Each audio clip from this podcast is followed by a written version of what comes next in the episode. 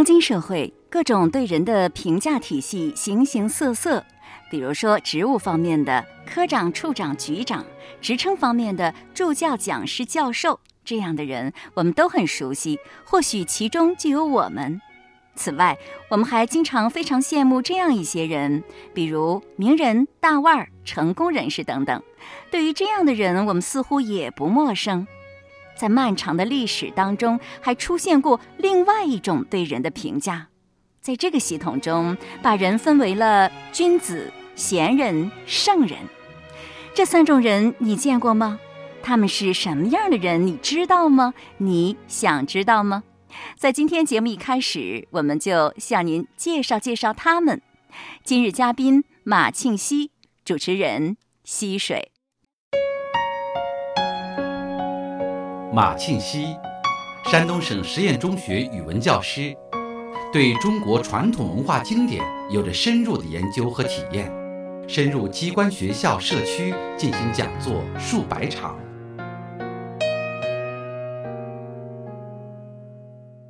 在解读《论语》的过程当中呢，我们经常会和这样几种人相遇，比如说圣人、贤人、君子。对于这样的称谓，大家一般是感到比较陌生的。知道这样的人都是很好的人，但是呢，好到什么程度就不知道了。那在现代社会当中，人们似乎更对名人啊、大腕儿啊、领袖啊、成功人士这些词儿比较熟悉，也比较清楚是怎么回事儿。那下面你能不能给大家比较一下这两种人有什么样的不同？他们分别具有什么样的特点？这个问题。我感觉还是有一点点问题哦。你像圣人、贤人、君子和名人、大腕儿、领袖、成功人士，他们不是两种人，不是两种人，是一种人，都是人。呃，也不一定是一种人。我们说君子、贤人、圣人和说名人、大腕儿，他划分的标准不一样。你像这个名人，可能是依据名气来划分，嗯，大腕儿。可能也是跟这个名气有关系，领袖这跟地位有关系，成功人士他可能商业上成功，政治上成功，嗯，甚至在文学领域成功，都是外在的这一些事业上的、地位上的、名气上的东西。而这个君子、贤人、圣人，他是内在的道德修养的一个划分。所以这两类呢可以交叉。他是一个名人，他同时也是一个君子；他是一个成功人士，他同时也是一个贤人。他应该是交叉的，所以这不能算作两种人，只能算是两个划分标准、两个评价的这个参照点不一样。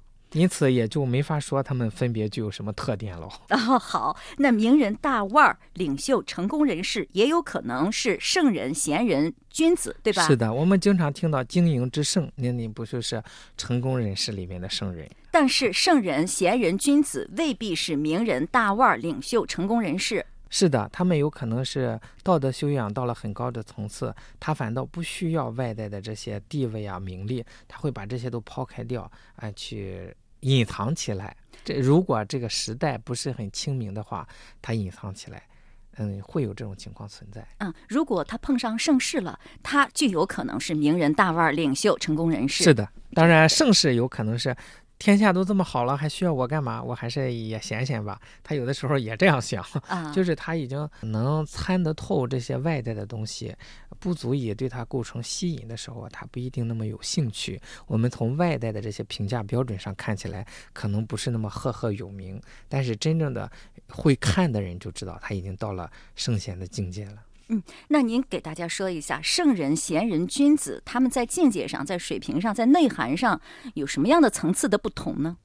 圣人就到了什么呢？咱们选一个简单易懂的方式，比方说君子，他能说出来这些古圣先贤的教导，但是他可能没有完全的做到。但是做的和一般人相比，相比已经很好了，但还没有完全的做到。这个贤人是。我说了，我也能做个差不多。圣人是我先做到了，然后我说出来就是完全相一致了，到这个极致了。我们打个不恰当的比方，像君子类似于本科生，贤人是硕士生，圣人是博士生，他就是在这个道德学问的修养上，他可能是这样一个圣人是最高的境界，哎圣人就是非常的稀有的。这几种人共同的特点就是都不一定为外人所知吧，因为你没达到那个水平，你就看不到他。是是的，说到这里，您对君子、贤人、圣人这几种人有些感觉了吧？我觉得吧，境界越高的人，一定是越让人感觉到很舒服，越让人愿意亲近和尊敬的人。他不一定是别人眼中的成功人士，却是一个能够做到随遇而安，在任何环境下都能保持着愉悦心情的人。比如说，明代大儒王阳明，他所遭遇的磨难是常人难以忍受的。他被流放到贵州龙场那个荒凉的地方之后，写过一篇《一缕文》，记载了这样一件事儿。大意是从京师来的三个人路过龙场去上任，结果却都死在了路上。阳明先生知道了，非常悲伤，就写下了这篇文章。文中说：“我早就知道你肯定会死。”因为前两天我隔着篱笆看见你愁容满面、忧心忡忡。要知道，在遥远的路途中，风餐露宿，攀越悬崖，经常是饥渴劳累，又有瘴疠之气时时侵扰着身体。如果这时候又忧郁哀愁郁积于心，内外夹攻，岂有不死之理？而我离开故乡来到这里已经有两年了，同样的境遇却能够安然无恙。就是因为我始终保持着豁达愉悦之心，没有一天是像你这样悲悲切切、忧郁哀愁的。朋友们，平日里你的心情还好吗？我们每一个人都可以不依赖任何外力的让自己的心情变好，你会吗？多听听我们的节目就会了。今天我们来讲一讲这句话。子夏曰：“贤贤易色，事父母能竭其力，事君能治其身。与朋友交，言而有信。虽曰未学，吾必谓之学矣。”听起来这句话的意思与上期节目我们讲到的“首孝悌，次谨信，泛爱众而亲仁，行有余力，则以学文”那句话好相似啊！为什么会选择这么相似的两句话放在一起呢？因为《论语》它在编排的时候就是归过类的，它把同类的这个内容，嗯，都会挨在一起。那它两个意思这么相近，还有必要重复出现吗？您看这个子夏说的就比较具体，上面那个就比较的概括性一些。那你具体的给大家讲一下这句话是什么意思呢？像闲闲易色，这两个闲，上一个闲是动词，是看重；第二个闲是名词，就是贤德。易色，易就是看清，色就是美色。所以你看这几句话，表面上是顺着来，实际上它是有归类的。闲闲易色是讲夫妇，是父母能竭其力。如果我们按照古代的五伦关系来讲，这是父子这一轮。事君能治其身，这是君臣这一轮；与朋友交，言而有信，这是朋友这一轮。讲五伦关系是夫妇、父子、君臣、兄弟、朋友。这句话包括了四轮。没有兄弟兄弟，兄弟就归属于是父母这一个了，因为兄弟睦孝在中嘛。那兄弟能不能归入与朋友交呢？啊、他不行，兄弟是有血缘关系的，朋友没有，哦，你刚才说的就是出则悌，这个悌主要是指的朋友是吗？不一定是朋友，就是所有的我们交往的人都要秉承这个悌道。道啊、那这样贤贤易色是讲夫妇这一轮，也就是说我们在选择配偶的时候，不管是男选女还是女选男，都要以内在的道德品质为主，也就是以贵重这个贤德，看清外在的美色。现在所谓的颜值，不管是选女朋友还是选男朋友，要以这个为原则。啊、为什么不要这么过于看重美色？古人讲“以色示人者，花落而爱鱼”。你通过的美色和人交往，那美色不能长久，叫花无十日红。这个你的美貌也不可能持续多少年。一旦我们这个容貌不那么好看，则爱鱼爱会改变的。那唯独是以道义相交者，天荒而地老。哎，我彼此看重的是，哎，你这个品质，我们有共同的志趣，我们愿意经营一个好的家庭，把这个家族来发扬光大，培养圣贤的儿女，这样结合在一起的夫妇，才天荒而地老。这是第一轮夫妇，能不能给我们举个例子？历史上的也好，现在的也好，他娶的太太并不漂亮，德行非常好，为他持家养育孩子，使自己的家业很兴旺的。您这个理解啊，走入了一个偏差。哦，是异色是看清美色，不是说我非得娶个丑的。哎，就是说我娶媳妇的时候不关注这一个，不以这个为第一要义。要是说是我们光娶丑的，那让像您这样的美丽的女子怎么嫁人呢？所以说，哎，是看清。那如果是太太又贤德又漂亮，这挺好。如果很贤德，但不是特别漂亮，那我们也不要因为她不漂亮而不去选择她。像诸葛亮选妻子，他妻子丑好像还挺出名的丑，但是贤德也是很出名的贤德，诸葛亮就能选择她，这就是不是一般的见识。嗯，首先看重德嗯，啊，是看清美色，而不是说不要美貌，非得选个丑的，不要 走这个极端。如果说我们非得选个丑的，还是没有过了美貌这一关，应该是我们根本就没有在意到，呃，没有把它作为全部，没有把它作为唯一，就是我们一上来就关注的，哎，这个德行上一看就是个好人，哎，应该是以这样为出发点。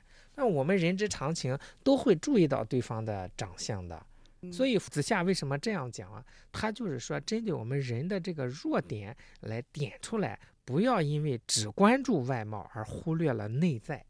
好吧。啊，祝愿大家都能找到一个才貌双全的人。当然了，首先要把才和德放在第一位哈，是的，是父母能竭其力。嗯，这是讲孝道，也就是父子有亲这一轮，说侍奉父母能用尽自己的全力，有多少力尽多少力。我有十分力，我用了九分九，这都不算是竭其力。至于说我家庭条件好坏，那个不是我自己能做得了主的，也不是一下子就能改变的。比方说，我是一个帝王，那我就可以把天下所有的好吃的都来侍奉自己的母亲。那如果我是一个贫士，古人讲贫士家里尽孝，疏水成欢。疏一个草字头下边一个叔叔的叔，疏就是豆子，我煮点豆子水给父母喝，但我只要不惹他生气，我也是尽力了。所以叫竭其力，不要在乎外在。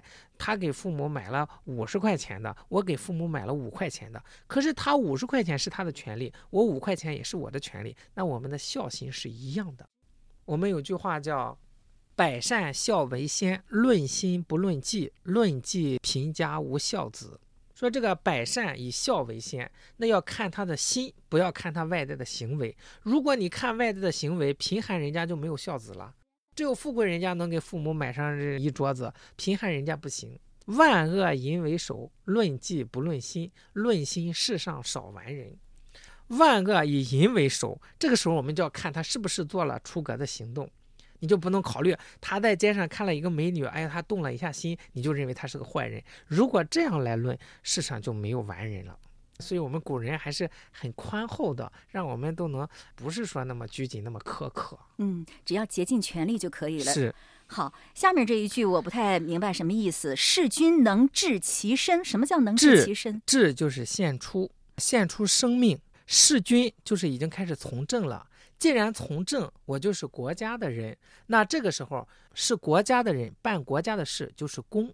嗯就这个时候就要公而忘私，不再想个人的事情了。所以这就叫能治其身，就是说我在工作的时候要尽全力，必要的时候国难当头的时候，我再献出生命，这个是可以的。哦，是全心全意，也是竭尽全力。嗯，上一条是尽孝，这一条是尽忠，不管怎么样，不管对谁，都要竭尽全力，是拿出所有的真诚心就可以了。再下一句，与朋友交，言而有信。这个信啊、就是不欺为信。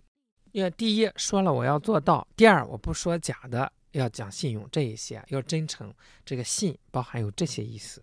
这四轮就讲完了。嗯啊，对待父母，对待领导，对待朋友，对待夫妻，嗯，是吗？是如果做好了这四轮的话，那就算个什么样的人呢？我这就是一个很优秀的人了。后面那一句就是“岁岁月月未学”，他可能谦虚。哎呦，因为能做到这些的人，他肯定很谦虚啊。嗯但是我没有学过什么，我一定认为他学了。为什么？你不学，你怎么能做得这么好？不学这些事儿都做不好吗？你不学，你怎么能知道怎么做呢？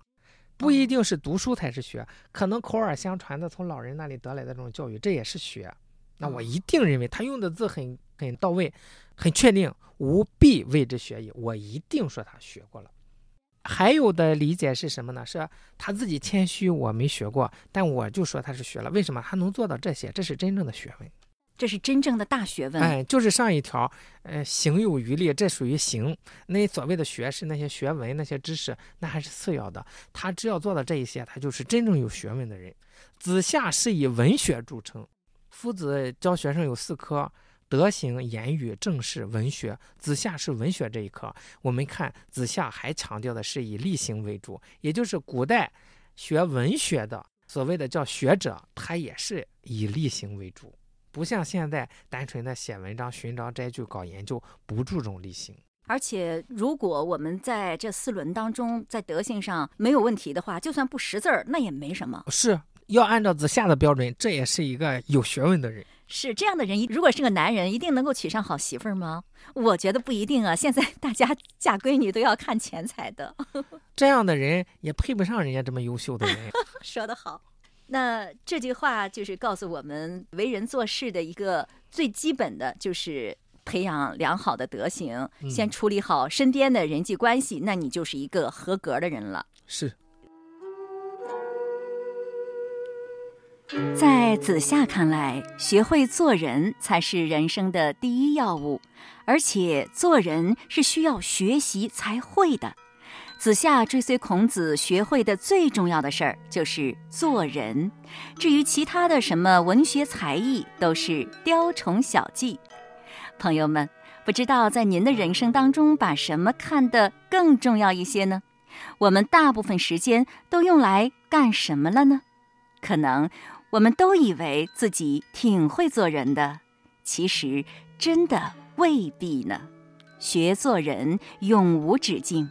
或许有些人连方向都搞错了，还以为自己左右逢源，聪明的很呢。子夏曰：“贤贤易色，事父母能竭其力，事君能治其身，与朋友交言而有信。